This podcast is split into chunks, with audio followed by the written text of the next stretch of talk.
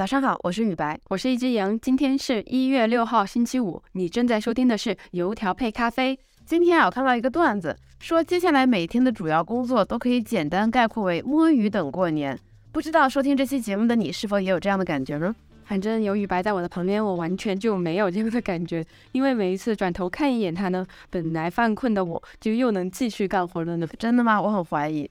不过嘛，毕竟春节前留给我们好好工作的时间不多了呀，朋友们，干一天珍惜一天，听上去非常真诚呢，就不愧是你。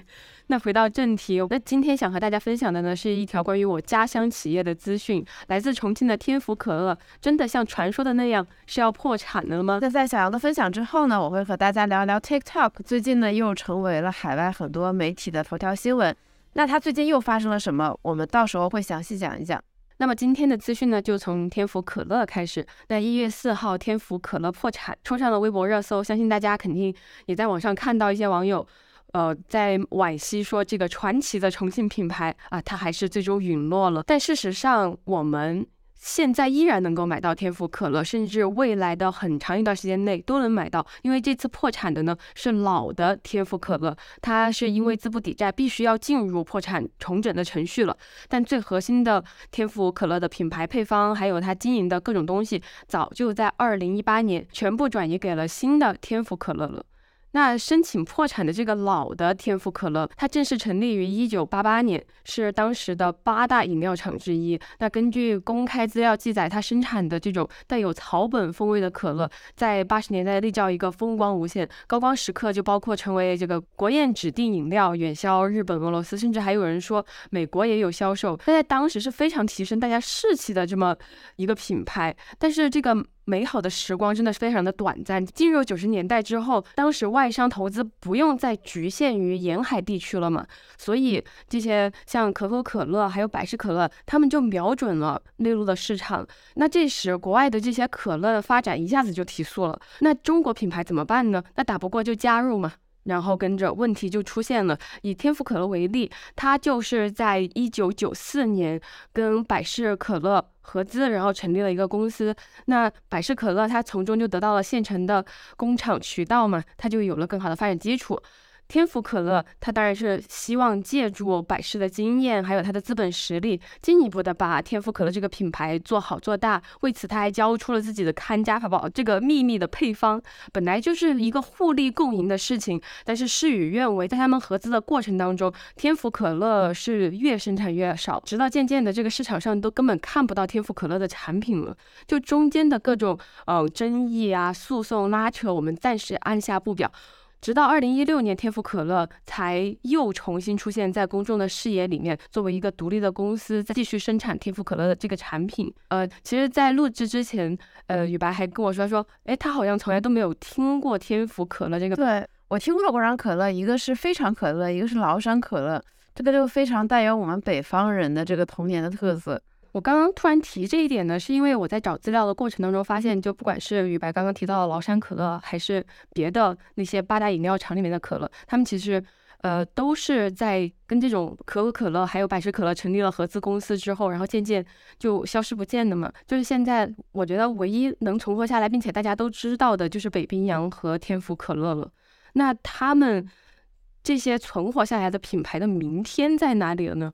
已知的是，那个合资的那条路是走不通的嘛？那他自己未来要怎么发展呢？呃，首先我觉得我心里面会对他们未来的发展有一点担心，或者说打问号的一个原因是，就是像呃这个天府可乐，它打的旗号是有草本口味的这种中式可乐，它是主打健康的这么一个路线，听起来和一款非常有名的饮料有异曲同工之妙。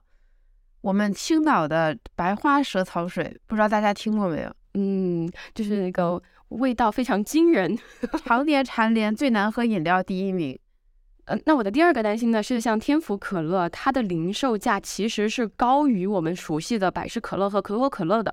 我问了现在在重庆的朋友，他说他楼下就真的可以买到天府可乐，但是售价要五块钱，但同样大小的呃可口可乐只要三块钱。我我可以喝可口可乐，为什么我要选择天府可乐呢？也许是为了健康，也许是为了情怀，但至少对于我个人来说，我现在没有特别强烈的要付出多两块钱的溢价的这种冲动。那第三个担心。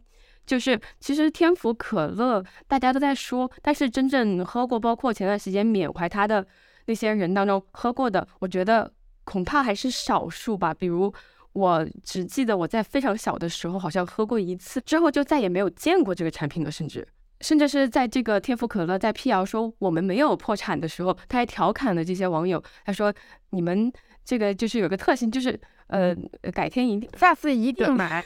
但是对于天府可乐的明天呢，也有一些好消息值得我们注意。就比如说，我觉得它还是比较与时俱进啊。它在去年二零二二年的时候推出了草本无糖可乐。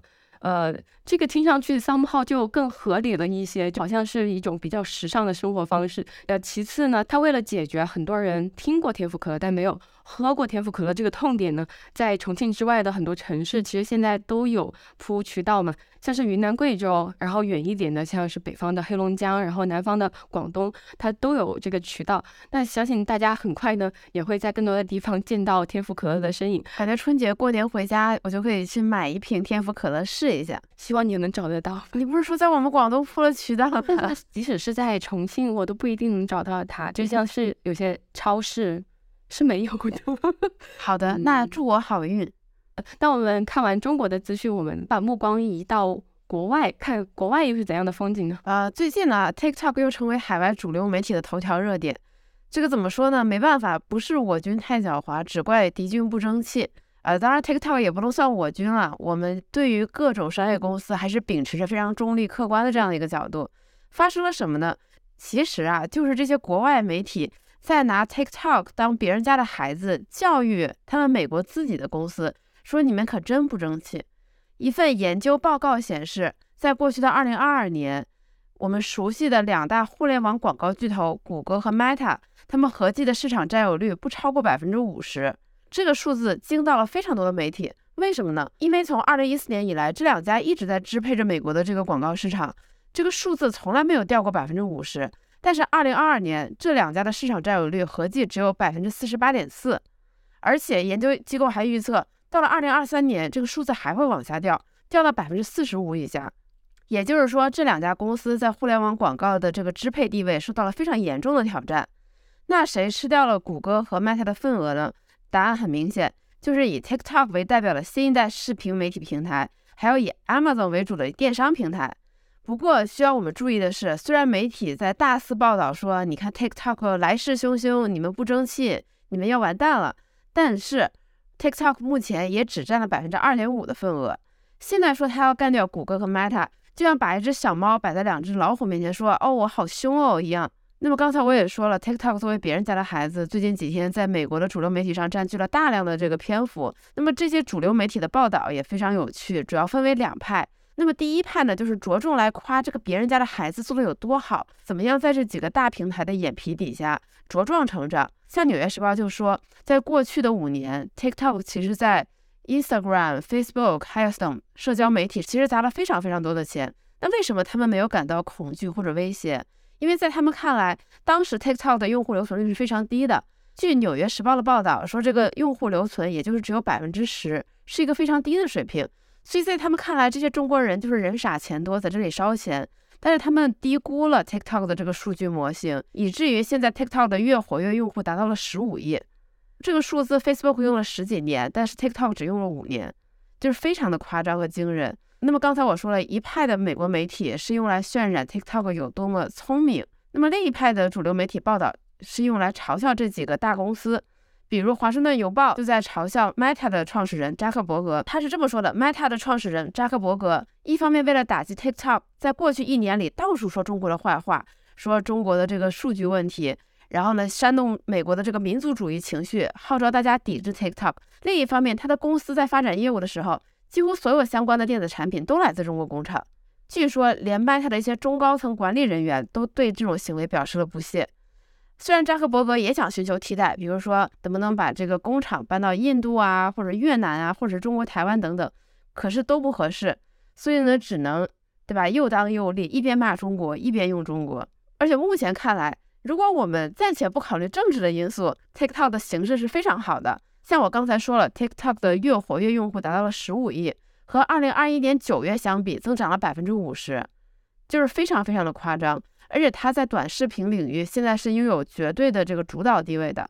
而且数据显示，TikTok 现在已经超越了 Instagram，成为网红营销领域的第一大平台了。据统计，现在百分之四十五的网红付费合作都发生在 TikTok 上面。而且据预计，二零二三年在 TikTok 上的网红营销这个市场份额将增长到一百七十亿美元。嗯，就看来是美国这个大众流行文化里的这个 taste maker 又变了。本来是杂志，然后变成呃 Instagram，然后现在渐渐的变成了 TikTok。就是现在最流行的是什么东西？其实你是在 TikTok 上面先发现、先找到，然后才会慢慢流行开来。对，就像今天我看到了一篇《洛杉矶时报》的一篇特稿，标题就是呃 TikTok 的这种令人沉迷的反审美的这样的一个东西，它是怎么样征服了我们的文化的？直到现在，我还是觉得不可思议，一个中国的公司能够征服美国。而且严重的塑造和影响他们的文化、他们的流行，这个在几年前我是觉得是无法想象的。而且 TikTok 在过去几年也证明了自己，它塑造了很多网红，然后捧红了很多歌曲、很多人。那前面我也说了，抛开政治因素不谈，TikTok 的形势一片大好。但是二零二三年，这些反 TikTok 的力量有没有可能获得胜利？我们只能说拭目以待。就作为我个人来讲，我还是非常期待看到这样的一个中国基因的公司。彻底征服美国，我想看到这样的局面。那我们今天的一句话新闻是什么呢？我们今天的一句话新闻是：十八米大雪人返场啦！